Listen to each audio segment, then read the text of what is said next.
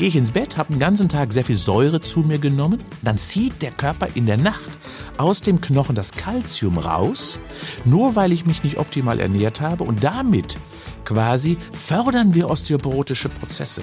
Das heißt also, ich muss sehr darauf achten, nicht nur Kalzium zu mir zu nehmen, sondern ich muss insbesondere darauf auch achten, dass ich eben auch mich basisch häufiger ernähre, um dementsprechend das Säuremilieu so weit es geht zu reduzieren, damit der Knochen seine Festigkeit behält.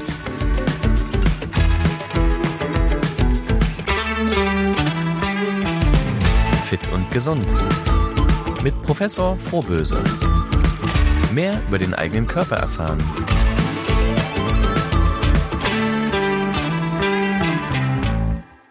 Hallo und herzlich willkommen zu Fit und Gesund mit Professor Frohböse. Mein Name ist Anja Mattis und ich freue mich, dass ihr uns wieder zuhört. Und ich freue mich, dass du auch wieder dabei bist, Ingo. Na klar. Bestimmt hast du dich heute Morgen wieder gereckt und gestreckt von mhm. dem Aufstehen, wie du es uns ja schon in einigen vorherigen Folgen empfohlen hast. Sag mal ehrlich, wie oft erlebst du es, dass bestimmte Knochen dabei knacken. Ja, das muss ich auch schon zugeben natürlich. Ich bin ja auch älter geworden im Laufe des Lebens, wie wir das alle tun. Und äh, ja, manchmal äh, muss ich schon sagen, ja, das ist schon eingerostet an einigen Stellen. das kann ich mir gar nicht vorstellen. Doch, doch, insbesondere wenn ich, das merke ich auch, entweder wenn ich wirklich viel gesessen habe, ja, dann merke ich, hm, das ist alles eben nicht mehr so gut geschmiert. Oder wenn ich es mal wieder mit dem Sport übertrieben habe. Auch dann passiert das schon. Das mal. ist bestimmt eher der Fall. Bei mir jedenfalls knackt einiges morgens beim Recken und Strecken. Und ehrlich gesagt, eine leichte Morgensteifigkeit kenne ich auch. Da denke ich gleich an Opas Spruch, wenn morgens nichts weh tut mhm. beim Aufstehen, bist du tot. In der Tat ist das gar nicht so ungewöhnlich, Anja, denn ähm, wir werden natürlich älter und damit ist die Verschiebeschicht nicht mehr ganz so optimal. Es verklebt ein bisschen mehr, auch schneller vor allen Dingen, weil das Gewebe weniger Wasser bindet. Und wenn es weniger Wasser bindet, dann ist es einfach nicht mehr so geschmeidig. Deswegen müssen wir immer dafür sorgen, wir haben das bei Faszien schon mal besprochen, dass die wunderbar reibungsfrei miteinander und gegeneinander sich bewegen können. Das gleiche gilt für die Muskulatur und das gleiche gilt auch für die Schmiere im Gelenk. Das bedeutet also, ja, wir müssen so ein bisschen uns bewegen, wie bei einem Motor beim Auto, den müssen wir erstmal warm fahren. Und nach drei bis fünf Minuten ist es wieder relativ normal. Gut, wie fahren wir ihn denn dann warm? Du hast ja vorhin gesagt, gereckt und gestreckt, ja. Äh, das heißt also erstmal durch Muskelarbeit. Und gerade wenn man zum Beispiel morgens aufsteht, sollte man ja sowieso langsam machen, kann ich mir gut vorstellen, mal immer so ein bisschen Radfahren im Bett.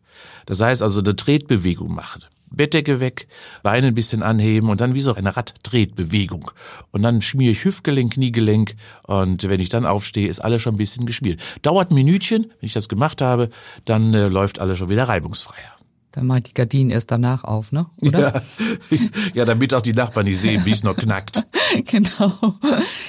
Ja, unsere Knochen und Gelenke tragen uns durch jeden Tag. Was brauchen sie, damit sie ihren Job möglichst lange gut und schmerzfrei mhm. tun können? Und welche unserer Angewohnheiten mögen unsere Knochen und Gelenke gar nicht und machen sie möglicherweise sogar krank? Mhm. Darum geht es in dieser Folge und von dir wissen wir ja bereits, dass unsere Muskeln, du hast es eben schon gesagt, unser Motor sind. Was sind denn unsere Knochen für unseren Körper? Ja, sie geben erstmal das Gerüst vor. Das heißt also, sie sind so ein bisschen da das Stützsegment. Deswegen sagen wir ja auch Bewegungs- und Stützsystem. Und die Knochen geben uns also die Körperform und vor allen Dingen stützen sie quasi und halten uns aufrecht im Raum. Das heißt also, auf die können wir uns verlassen, wenn wir aufrecht stehen. Und woraus bestehen unsere Knochen? Hauptbestandteil ist natürlich das Element Calcium, gebunden und insbesondere auch vereint mit Phosphor. Und das sind so die Hauptmaterialien. Und da ist viel Luft drin. Oder eben auch im Bindegewebe ist auch Wasser, denn es ist ja nichts anderes als Bindegewebe. Und äh, dementsprechend ist es genauso wie, wie alle anderen Systeme, nur eben in einer größeren Festigkeit ausgestattet. Dann sag uns doch bitte nochmal, aus wie vielen Knochen unser Grundgerüst besteht. Ja, das ist ungefähr 200 Stück. Das ist äh, auch gar nicht so schwer übrigens, wie wir immer so denken. Es wiegt so maximal 12 Kilo, 13 Kilo so bei dir. Ach ja. wirklich? Das ist nicht viel. Das ist nicht viel. Und dabei ist der Kopf schon das Schwerste. Das merkt man ja auch, wenn man den Kopf so halten muss.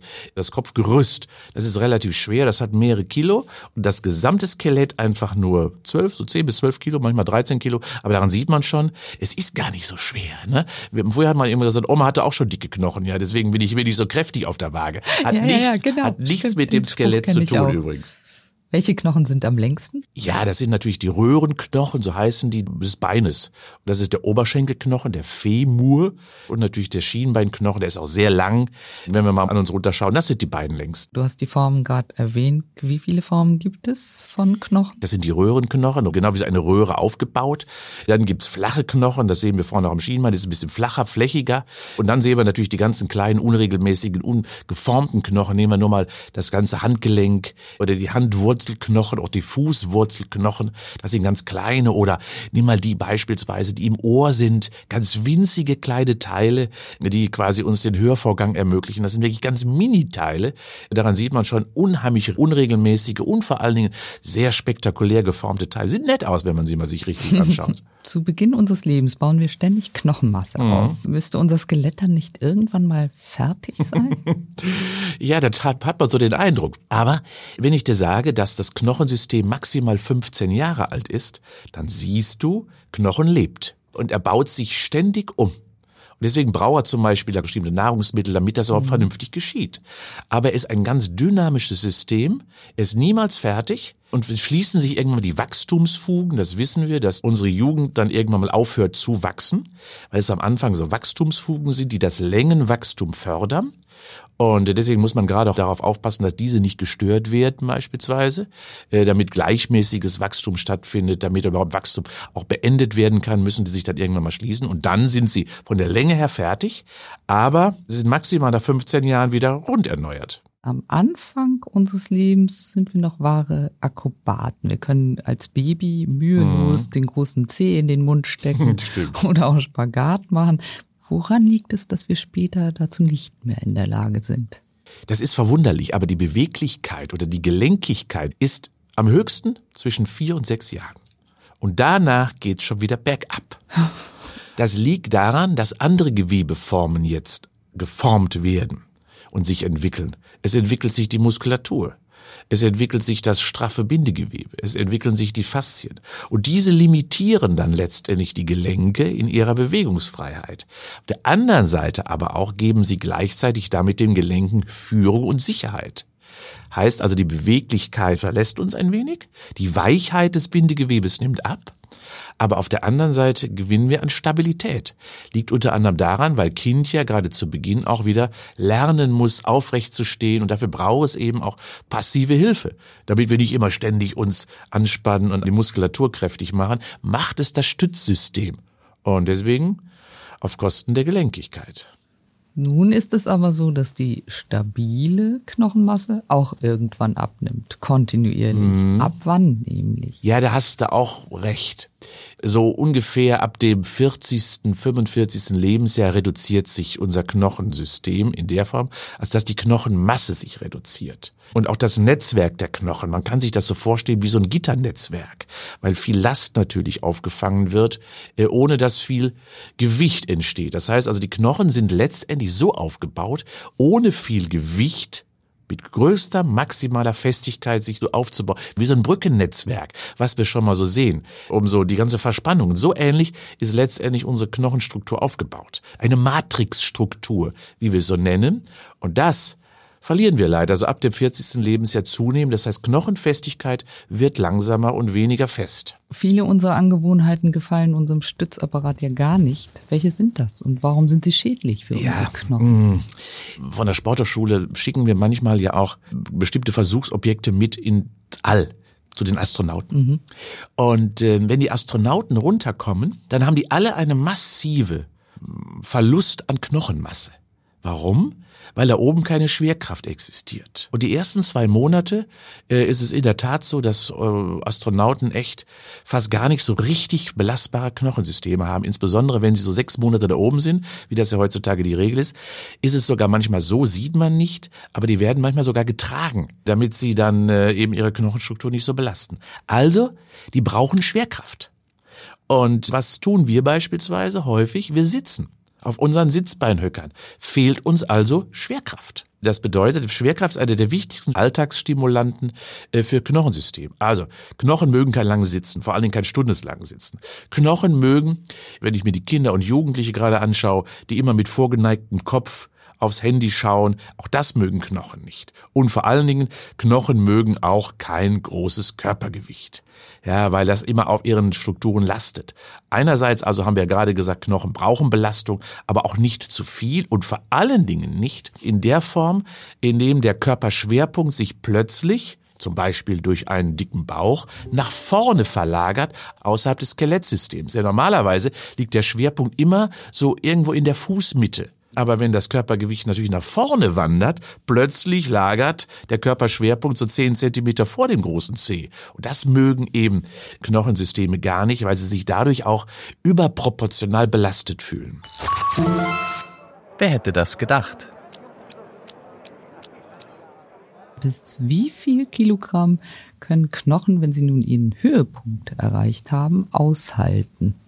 Ja, Knochen sind wahnsinnig belastbar. Ja, man kann sich nur mal vorstellen, wenn man so Turner und Turnerinnen siehst, mit welcher Kraft, Beschleunigung, Rotation so Knochen überhaupt noch halten. Nehmen wir mal das äh, Beispiel Oberschenkelknochen. Ja, äh, der kann ja, 1,5 Tonnen aushalten. Also so 1600, 1700 Kilogramm ist da gar nicht so problematisch für den. Das heißt also, wenn ich irgendwo runterspringe, leidet vielleicht die Ferse, aber der Knochen ist immer noch stabil, der Oberschenkelknochen. Selbst bei Röhrenknochen wird durch dieses Netzwerk die Matrixstruktur so belastbar, dass 1,5 Tonnen dem gar nichts ausmachen. Tja, wenn Knochen nun so viel aushalten können, warum brechen bestimmte Knochen dann doch relativ schnell? Hm. Es kommt drauf an, Röhrenknochen, wie gerade schon mal gesagt, sind ja innen drin hohl mit einer gewissen Matrixstruktur. Aber wenn dann eine Scherkraft zum Beispiel kommt, also eine Belastung, die nicht in die normale Belastungsrichtung des Knochens wirkt. Beim Knochen, Femur, Oberschenkelknochen, wäre das praktisch eine vertikale durch den Knochen von oben nach unten gehende Belastung. Die hält er total aus. Aber wenn plötzlich ein Tritt von der Seite kommt, dann haben wir ein Problem, weil dann eben punktuell eine seitliche Kraft auftritt und dann kann er aufgrund des großen Hebels, genau wenn ich Beispiel in der Mitte getroffen wäre, zerbrechen, weil es dann eine unphysiologische Beanspruchung des Knochensystems ist. Welchen Knochen brechen sich die Menschen am häufigsten? Wir sind ja gerade, gerade in den Wintermonaten, das wissen wir. Da freuen sich die Unfallchirurgen immer, weil Menschen mit gebrochenen Handgelenken in der Regel kommen. Man fällt, stützt sich ab, winkelt die Hand ab, und dann kommt eine große Last da drauf. Die Hand steht nicht ganz optimal und schon habe ich den Salat. Zweitens natürlich äh, die Hüfte, wissen wir gerade bei älteren Herrschaften, großes Problem, große Gefahr, Oberschenkel-Halsbruch. Auch hier der Röhrenknochen, der dann gerade insbesondere oben am Hals bricht, weil äh, wenn das Bein mit dem langen Hebel plötzlich, wenn ich so seitlich wegrutsche, auch eine massive hohe Belastungsspitze oben direkt an der am Ende Richtung Hüfte quasi ausübt. Und das dritte, ja, das sind in der Regel die Oberarme. Da fällst du seitlich auf den Oberarm beispielsweise drauf. Ja. Ich dachte also, eher die Unterarme, aber. Ja, nee, die Ober, bei, bei, bei den Unterarmen ist meistens eben das Radiusköpfchen vielleicht so ein bisschen am Ellbogen, das passiert auch schon mal. Aber ähm, insbesondere ist es eben der Oberarm, weil man auf die Schulter fällt. Insbesondere, wenn man äh, dann weder sich abstützt mit einem langen Arm, großes Problem, äh, oder eben wenn man seitlich auf den Oberarm fällt, ist auch ein Röhrenknochen, ja. Äh, dann, das mag er auch nicht. Und dann zersplittert er manchmal auch, was, was äh, auch langfristig zum Beispiel die Mobilität und Gelenkigkeit, gerade da oben, ziemlich limitiert. All die Knochenbrüche, die du jetzt erwähnt hast, die habe ich noch nicht auf meinem Lebenskonto, aber ich habe andere. Ich habe mir mal die Kniescheibe gebrochen, das Schlüsselbein, den Schienbeinkopf. Welche Spätfolgen können solche Brüche haben? Du bist ja ein richtiges Ersatzteillager. Hab ich so, nein, ja, noch nicht. Noch nicht. Meine Güte. ja, ja, ja. Also aufpassen bei der Wahl der Sportbezeichnung. ja. In der Tat. Es gibt äh, natürlich so ein bisschen im Sport hohe Belastung. Das ist einfach so. Und gerade auch wenn eine, eine große Sturzgefahr dabei ist, bei vielen Sportarten ist das ja bei Spielsportarten. Und nimm mal das Beispiel Skilaufen im Winter, wo plötzlich große Kräfte, große Geschwindigkeiten aufkommen oder auch beim Radfahren, dann ist das so. Spielt das Gehen uns auch eine kleine Rolle dabei, weil die Festigkeit der Knochen eben nicht so, so groß ist. Im Sport übrigens haben wir noch ein weiteres Phänomen, haben wir noch gar nicht so darüber gesprochen. Äh, es gibt da ein Phänomen, das, das nennt man Ermüdungsbrüche. Ja, genau. Ja? Hast du vielleicht auch, schon mal ansprechen. Hast, hast du vielleicht schon mal gehört? Das heißt, Knochen können auch ermüden. Und insbesondere dann, wenn man äh, zu viel Sport treibt und vor allen Dingen die Pause nicht berücksichtigt. Denn Knochen sind in ihrer Festigkeit auch limitiert. Und insbesondere wenn ich jeden Tag eine hohe Belastung, haben gerade Läufer und Läuferinnen sehr häufig im Bereich der Füße und des Schienbeins, Wenn immer darauf gelaufen wird, gerade auf Asphalt und viele, viele Kilometer gesammelt werden, dann gibt's Materialbruch, Ermüdungsbrüche, ganz kleine, feine Haarrisse. Im Gewebe sieht man oft ganz, ganz schlecht, äh, je nachdem, wo sie auch positioniert sind. Aber auf der anderen Seite ist das einfach ein Materialscheiden durch Überlastung. Und diese Ermüdungsbrüche sind leider auch langwierig, was so Therapie betrifft. Wie oft kommt es eigentlich vor, dass ein Knochenbruch nicht erkannt wird? Gerade wenn du so Ermüdungsbrüche hast, das sind ja wirklich nur Haarrisse. Und die sind ganz schön schwer zu erkennen. Und viele sagen, hm, meine Füße tun mir immer weh. Und jetzt stell dir mal vor, du hast zum Beispiel einen Beruf, den du ständig im Stehen oder im Gehen ausüben musst. Ja, nehmen wir mal so welche, die vielleicht in großen Kaufhäusern, äh, die Verkäuferin dort, die Beraterin, die sind natürlich den ganzen Tag auf den Füßen unterwegs. Und wenn sie dann auch kein gutes Schuhwerk zum Beispiel haben, vielleicht sogar mit höheren Hacken durch die Gegend laufen, die immer ganz bestimmte Punkte mehr vorne auf den Fußwurzelknochen quasi mit Druck ausüben, dann ist das schwer zu realisieren, aber es könnte auch bei diesen Personen, wenn sie Fußprobleme haben, ein Ermüdungsbruch sein. Weil Tag ein, Tag aus eben diese Belastung stattfindet. Muss man hingucken, muss man auf jeden Fall mindestens ins Röntgen oder besser ins MRT, denn so einfach zu diagnostizieren von außen wie andere große Brüche lässt sich das eben nicht. Stimmt das wirklich? Laut einer Studie wird die Hüfte mit Laufschuhen um 54 Prozent Mhm. stärker belastet als barfuß. Das Knie um rund 37 Prozent. Ist Barfußlaufen tatsächlich gesünder oder sind dir irgendwie andere Erkenntnisse aus der Wissenschaft bekannt? Nee, Schuhe sind nicht äh, so unheimlich optimal für den Fuß. Äh, der hat ja eine bestimmte Form. Der hat ja so ein Fußgewölbe. Und das ist total gut verzucht mit Sehnen, mit Faszien und auch um Katapulteffekte auszulösen, um uns zu beschleunigen. Aber wir wissen insbesondere ja auch von den Urvölkern beispielsweise, oder schauen wir nur mal nach Afrika, wo ja viel auch immer barfuß noch gemacht wird, dass die gar keine Fußprobleme haben. Die Fußprobleme sind bei uns durch Schuhe entstanden.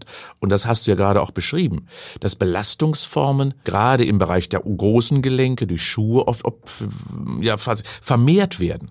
Wir haben auch zum Beispiel noch nie so viel Achillessehnenprobleme gehabt bei Läufer und Läuferinnen, seitdem sie Sportschuhe tragen. Die Schuhe machen den Fuß insuffizient, das heißt also weniger wirksam, weniger bedeutsam und versetzen sie weniger in die Lage, seine optimale Funktion auszuüben. Sind ja in ein Gefängnis gepresst, diese Füße, bei einem Schuh und dementsprechend heißt das, es lastet alles dann auf den anderen Gelenken, die danach folgen. Sprunggelenk, Kniegelenk und Hüftgelenk. Das bedeutet also, gehe ich häufiger zu Fuß oder trainiere wenigstens immer mal die Fußbewegung die Fußgewölbe.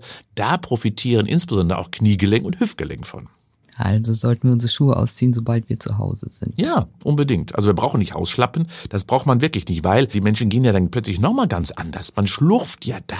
Das heißt, man hat ja gar keine vernünftige Fußbewegung. Ich bin überhaupt kein Freund von Hausschlappen, ja, weil sie eben die Fußbewegung komplett und die Fußmotorik komplett limitieren. Was lösen denn Fehlstellungen wie X- und O-Beine aus? Mm, Das ist insbesondere natürlich bei den beiden großen Gelenken, Hüftgelenk und Kniegelenk. Kann man sich vorstellen, wenn wir die X- oder O-Beinstellung haben, dann werden bestimmte Regionen äh, in den Gelenken mehr belastet. Mehr als wenn das Bein schön gerade wäre.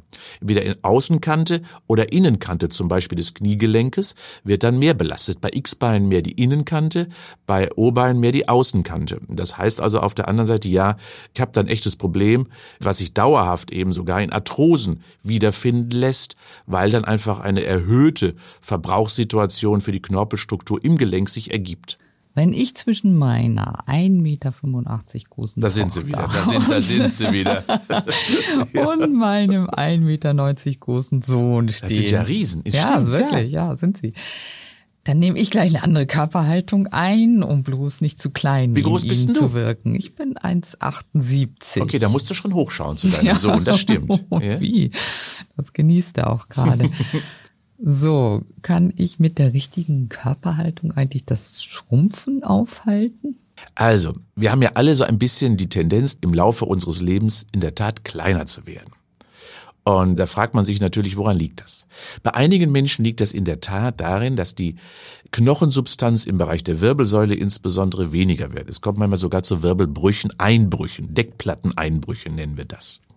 Äh, Haben wir insbesondere bei osteoporotischen Veränderungen. Hat aber noch nichts damit zu tun, dass ein Knochenmassenverlust für diese Höhenminderung der, der, die Ursache ist, sondern du wirst einfach krummer. Im Laufe des Lebens. Und da du krummer wirst im Bereich der Wirbelsäule, hast du mehr Rundungen. Das heißt, du hast mehr eine größere Brustkyphose, nennen wir das, eine größere Krümmung im Bereich der Brust und eine größere Krümmung im Bereich der Lendenwirbelsäule, heißt, du bekommst ein größeres Hohlkreuz.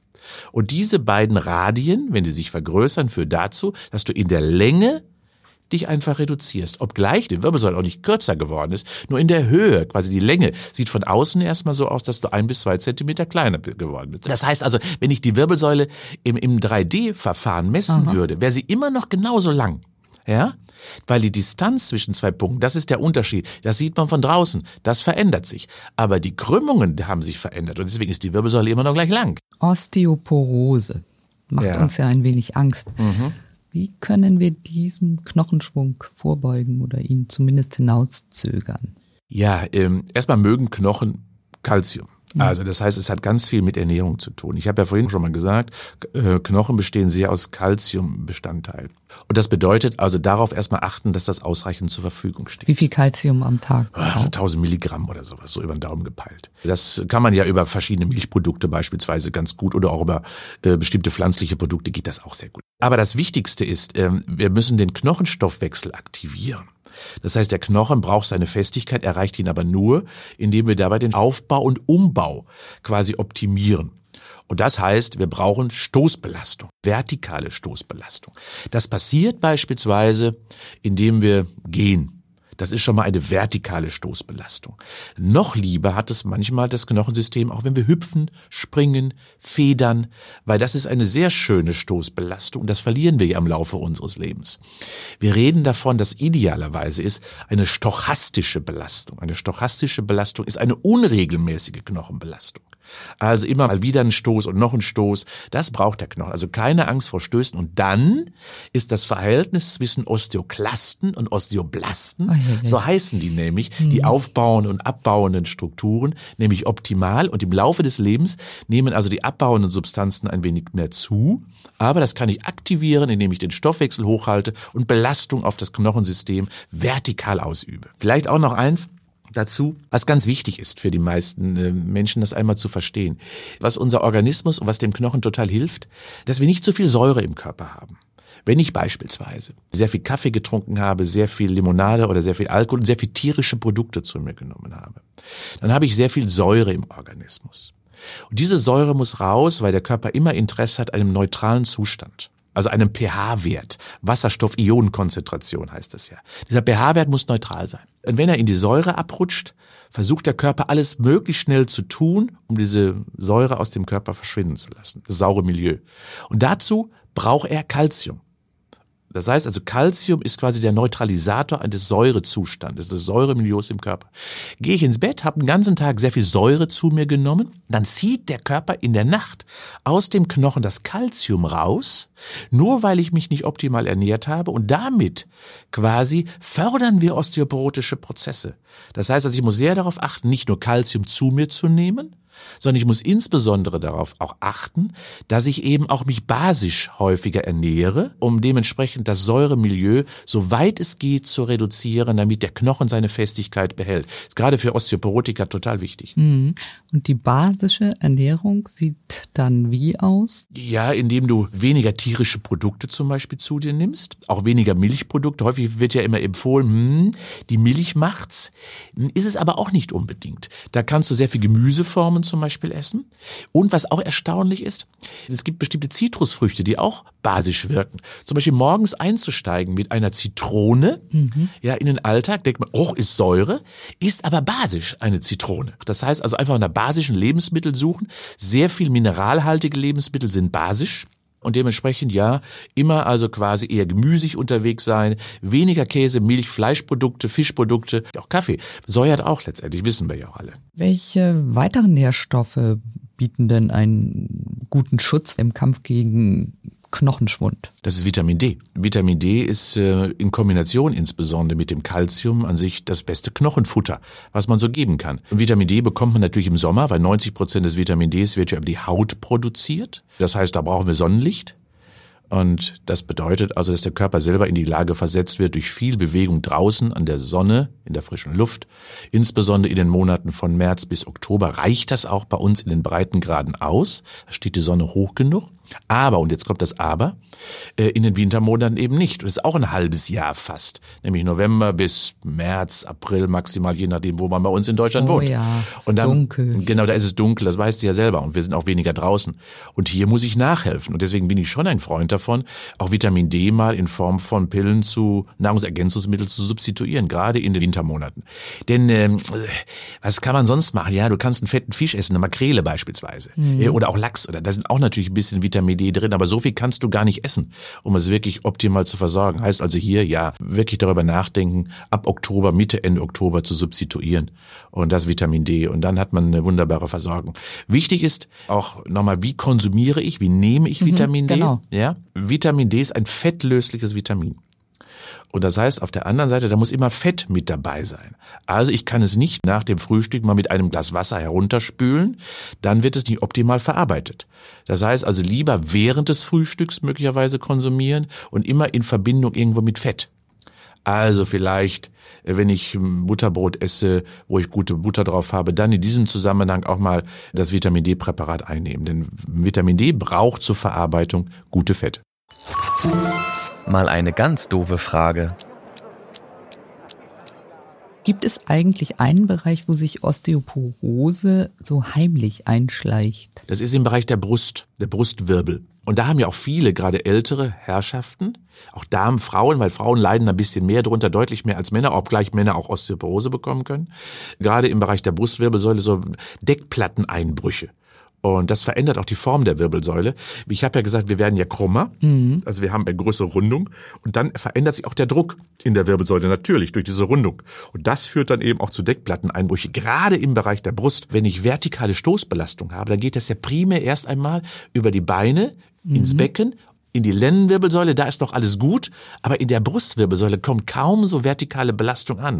Und das bedeutet also, ja, da kann ich nur fast über sportliche Bewegung die Festigkeit erhalten. Über welche sportliche Bewegung kann ich das denn positiv beeinflussen? Ich bin ein großer Freund von Spazierengehen beispielsweise, mhm. aber ich bin auch ein großer Freund von gymnastischen Übungen. Ich bin übrigens kein großer Freund von Schwimmen bei Osteoporose. Ja, erinnere dich mal dran, was ich erzählt habe zu den ja. Astronauten. Die Schwerkraft fehlt. Und das fehlt dir im Schwimmbad auch. Das heißt also, es ist keine optimale Belastung, Schwerkraft vom Körper wegzunehmen. Und das passiert, wenn ich im Wasser unterwegs bin. Das heißt also, Osteoporose und Schwimmen geht höchstens im Sinne der Fitnessgymnastik im Stehen ja, wo ich dann etwas tue. Aber ansonsten die Gymnastik ans Land verlagern, auf die Matte, auf die Yogamatte oder wie auch immer verlagern, dann habe ich auch im Bereich der Brustwirbelsäule eine ganz, ganz schöne Beanspruchung. Wenn es in der Schulter knirscht oder im Knie oder in der Hüfte knackt, denken wir schnell an Gelenkverschleiß. Wie gefährlich sind Entzündungen? der Gelenke. Das Fatale oder Brutale ist ja letztendlich, dass wir Gelenkverschleiß ja gar nicht merken. Wir merken den erst, wenn eine Entzündung entsteht. Dann ist es aber schon so weit, meistens das Kind in den Brunnen gefallen, dass der Knorpel schon abgerieben ist, denn der Knorpel ist ja dafür da, den Knochen zu schützen. Der Knorpel, der glänzt ja so schön. Das ist wie so eine Teflonschicht in der Bratpfanne. So kann man sich das vorstellen. Wird auch ständig erneuert. Der schützt den Knochen. Und wenn es jetzt abgerieben ist, durchgerieben ist insbesondere dieser Knorpel, dann taucht irgendwann ein Loch auf in dem Knorpel und dann entsteht eine sogenannte Knochenglatze. Wenn diese da ist, dann ist es auch noch nicht schlimm. Aber irgendwann eröffnet sich durch ständige Belastung dann der Knochen, der Knochenmarkraum. Und dann entsteht genau an dieser Knochenglatze eine Entzündung. Und erst dann merken wir quasi durch die Entzündung, dass der Knorpel weg ist. Heißt also, eine fortschreitende Gelenkerkrankung realisieren wir in der Regel erst, wenn es schon ziemlich weit ist, nämlich der Knochen schon fast eröffnet ist. Und dann haben wir meistens nicht mehr so viel Möglichkeiten, dann entsteht eine Entzündung. Entzündung ist immer etwas Gutes.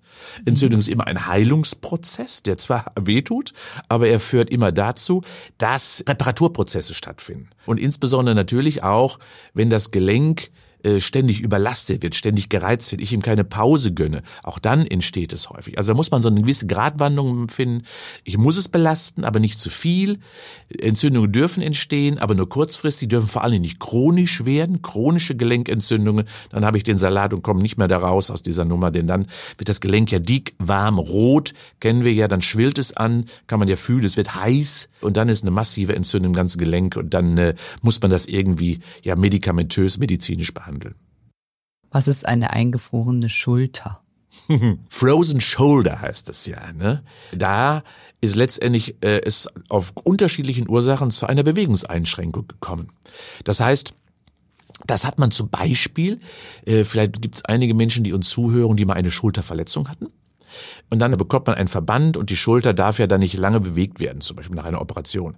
Dann hat man sie angelegt, den Oberarm im Ellbogengelenk gebeugt, das ist so innen rotiert, adduziert äh, und flektiert. Und dann, wenn man sie dann nach außen ziehen möchte, dann geht das nicht mehr. Das ist eine Frozen Shoulder, also eine bewegungseingeschränkte, eingefrorene Schulter aufgrund von verklebten Verschiebeschichten, nicht mehr dehnfähiger Kapsel, nicht mehr optimal versorgter Gelenkstruktur und vor allen Dingen auch nicht mehr an gut gedehnten und gut ernährten Faszien und Muskeln.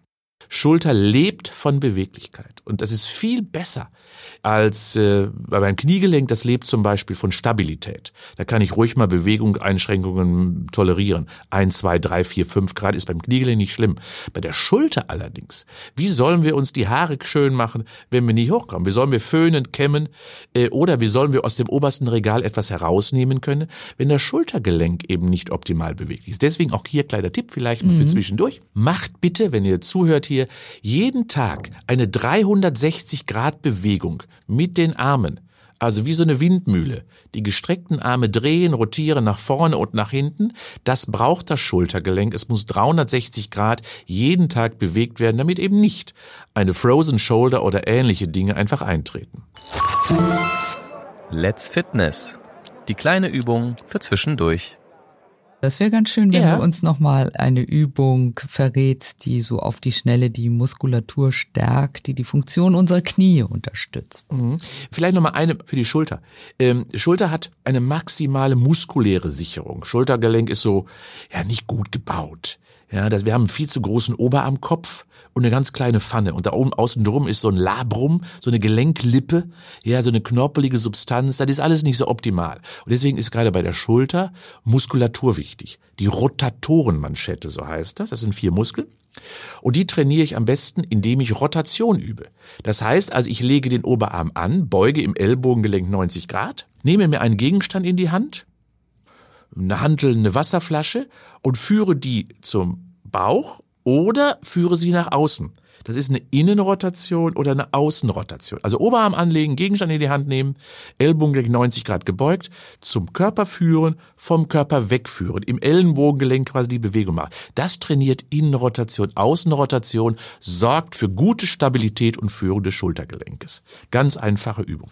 Hast mich aber auch noch gefragt, was machst du für die Oberschenkel beispielsweise wichtig und auch fürs Hüftgelenk? Auch eine kleine Übung. Wir stellen uns hinter den Stuhl, stützen uns ab. Und vor allen Dingen nehmen wir dann ein Bein quasi nach außen, seitlich nach außen. Das trainiert die seitliche Oberschenkelmuskulatur, die seitliche Hüftmuskulatur, die kleinen Gluten, wie wir immer so sagen, Gluteus medius beispielsweise. Und dieser Gluteus medius sorgt für Stabilität. Zum Beispiel, wenn du das Hüftgelenk stabilisieren möchtest oder auch nach Hüftendoprothesen Einsatz. Die wichtigste Übung kann man auch im Bett machen beispielsweise. Man legt sich auf die Seite und hebt dann seitlich das Bein einfach gestreckt nach oben ja, das oben liegende Bein, lässt langsam wieder sinken und strengt es wieder nach oben. Trainiert auch die seitliche Muskulatur, die sehr, sehr wichtig ist, gibt auch möglicherweise ein bisschen einen schönen Hintern dabei. Ja, das ist ganz schön. Vielen Dank, Ingo. Gerne. In der nächsten Folge geht es um unsere gesunde Mitte. Oh, da mhm. freue ich mich drauf. Äh, ist das jetzt räumlich gemeint oder, oder, wie ist das, oder, wo, oder wie meinst du das? Ja, das verraten wir noch nicht. Das war's für heute. Schön, dass ihr uns zugehört habt. Bleibt fit und gesund. Tschüss. Das war Fit und Gesund mit Professor Frohböse. Ein Podcast von der Hörzu. Jeden zweiten Montag eine neue Episode.